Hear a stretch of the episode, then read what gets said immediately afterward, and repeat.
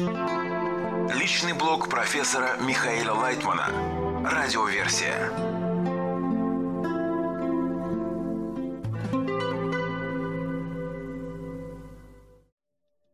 Материалы персонального блога Михаила Лайтмана от 21 августа 2022 года. Инструкция, прилагаемая к человеку.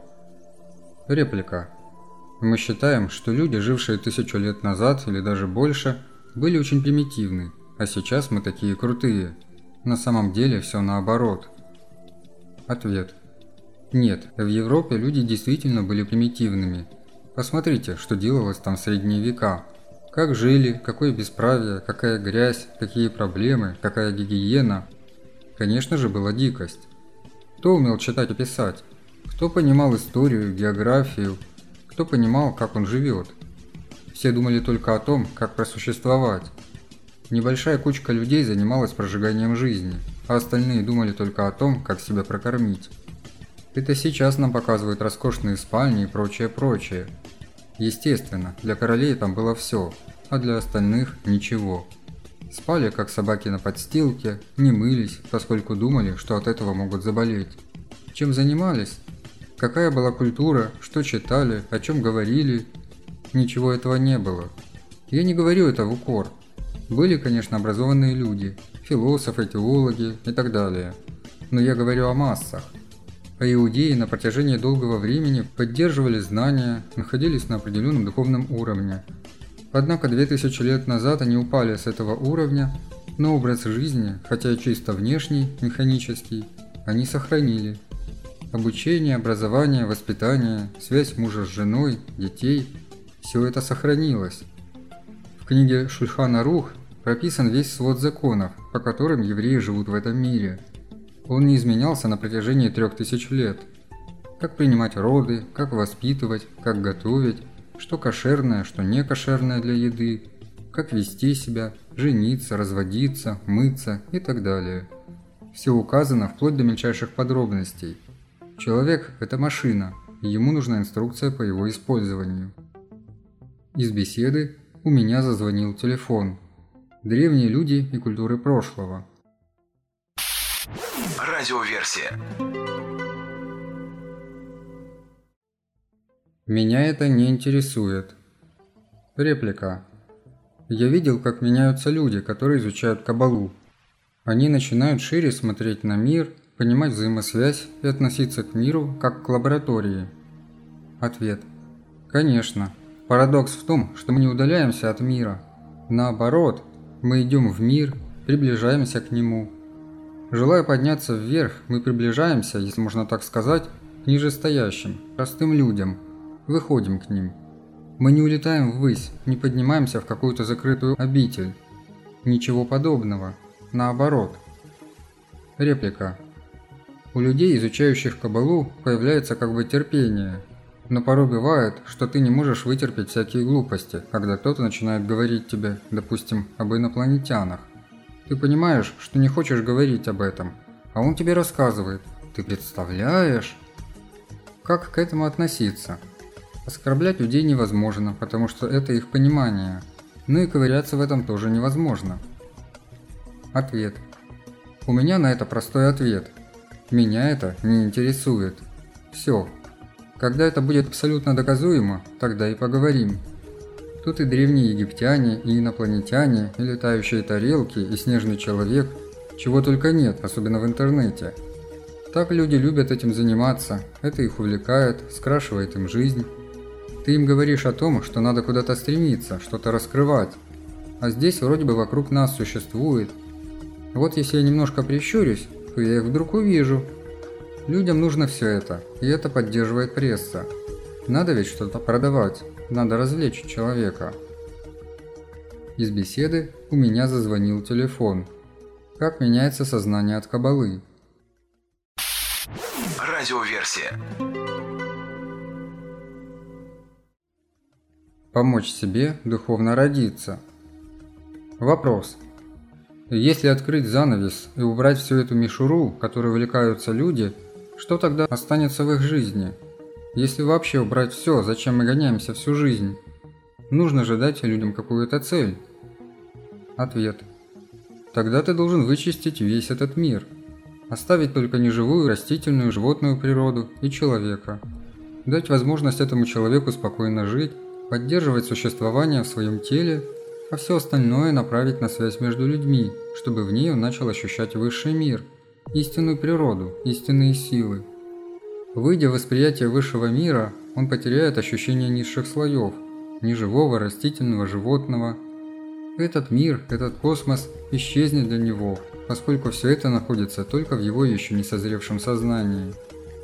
Человек поднимется на уровень сил, единственного, что существует, а не того, что рисуется ему на подложке в виде каких-то образов. Вот стенка, вот стол и так далее. Он увидит, что все это не существует, потому что в мире сил этого нет. Это все конфигурации сил относительно моих животных органов чувств. А когда я поднимаюсь на уровень других силовых органов ощущений, то все это исчезает.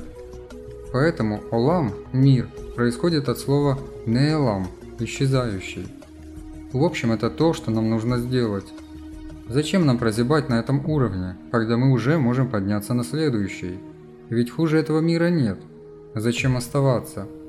Когда ты остаешься здесь сверх времени, нужного тебе для созревания и подъема, то начинаешь переживать жуткие времена. Плод становится перезревшим, как ребенок, который находится в утробе матери сверх положенного срока. Это очень опасно для нас. Сейчас на нас будут давить такие силы, чтобы вытолкнуть нас, родить нас на следующем уровне, что только держись. Мы должны сами им помогать. Из беседы у меня зазвонил телефон. Как меняется сознание от кабалы? Радиоверсия. Две субстанции, из которых состоит творение.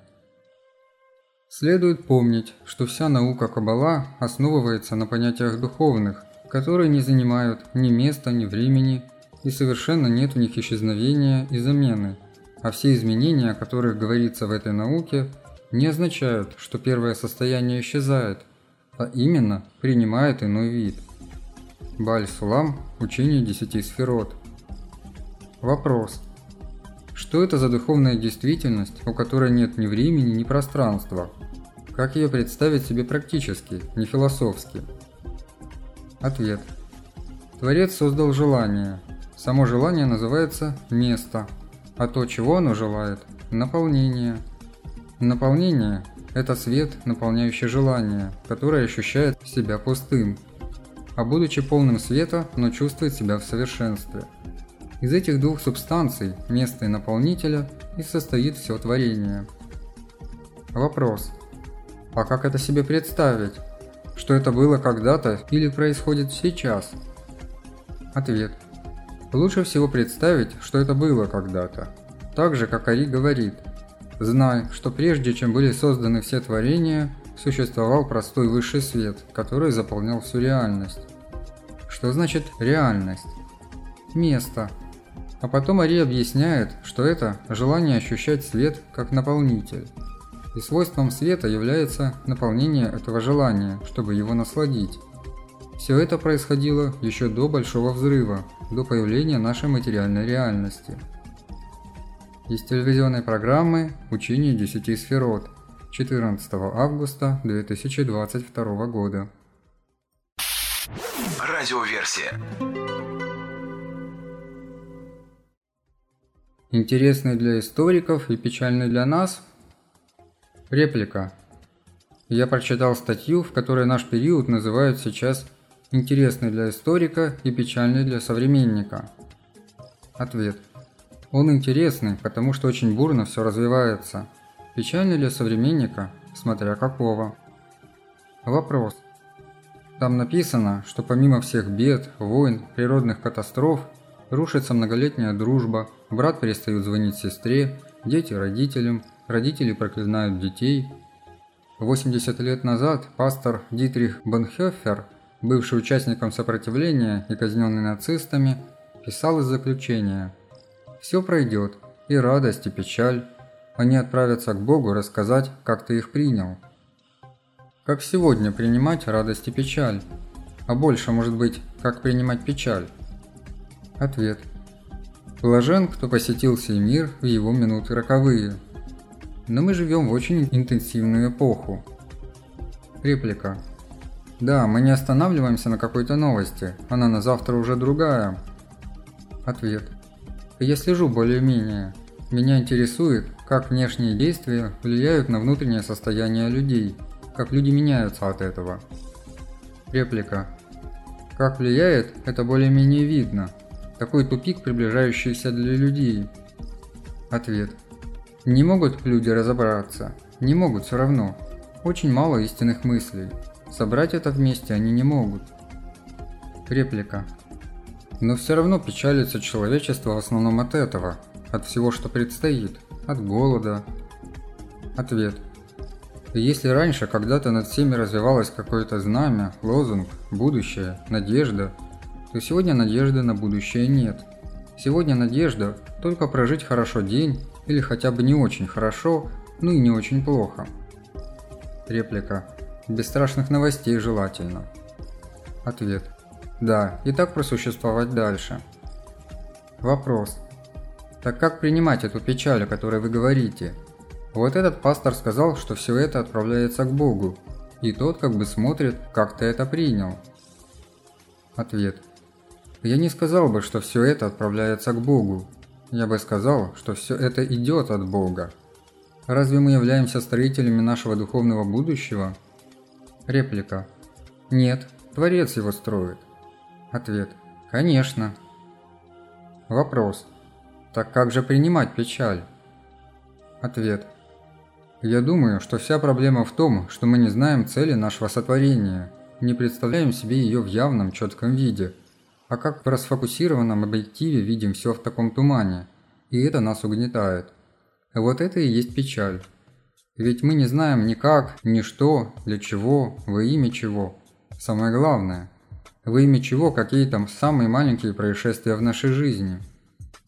Вопрос. А если бы мы знали, во имя чего это происходит? Ответ. Если бы мы знали, во имя чего, мир был бы другим. Мы бы сразу внутри себя добавили в него больше света и цвета. Вопрос. К чему все это? Самые большие мелкие печали. К чему они? Добавьте света, может быть. Может, все-таки как-то получится? Ответ. Мы не можем перейти в более резкое цветное состояние из этого сероватого и какого-то туповатого. Мы не можем перейти из одного этого состояния в другое, повышенное, если не раскроем себе все эти цвета, все эти правильные отношения к себе, к другим, к миру, к Творцу, который, в общем-то, все это нам и поставляет. Самое главное – это, конечно, выставить правильную позицию. Или как там в кино называется – построить мизансцену. Все это видеть верно, чтобы все дополнило друг друга и стало ясно, как это должно существовать. Вопрос. Но все-таки, что делает это черно-белое кино цветным? Ответ. Только отношение человека. Вопрос. И что должно расцвести во мне, что должно засветиться вдруг? Ответ. Когда я буду осознавать, что любые события, которые меня окружают, необходимы, они взаимно зависимы. И если я буду их соотносить с целью творения, то смогу их сфокусировать, собрать всю эту картинку так, чтобы она стала единой. То есть, чего мне не хватает? Это как в калейдоскопе, когда мозаика собирается в правильную картину. Реплика. А пока я вижу фрагментарно и все отдельно. Ответ. Ты ничего не можешь понять. Тебе непонятно все. И потому это и главное, что не видим смысла ни в чем. А когда это все собирается вместе, то возникает смысл. И в этом самое главное.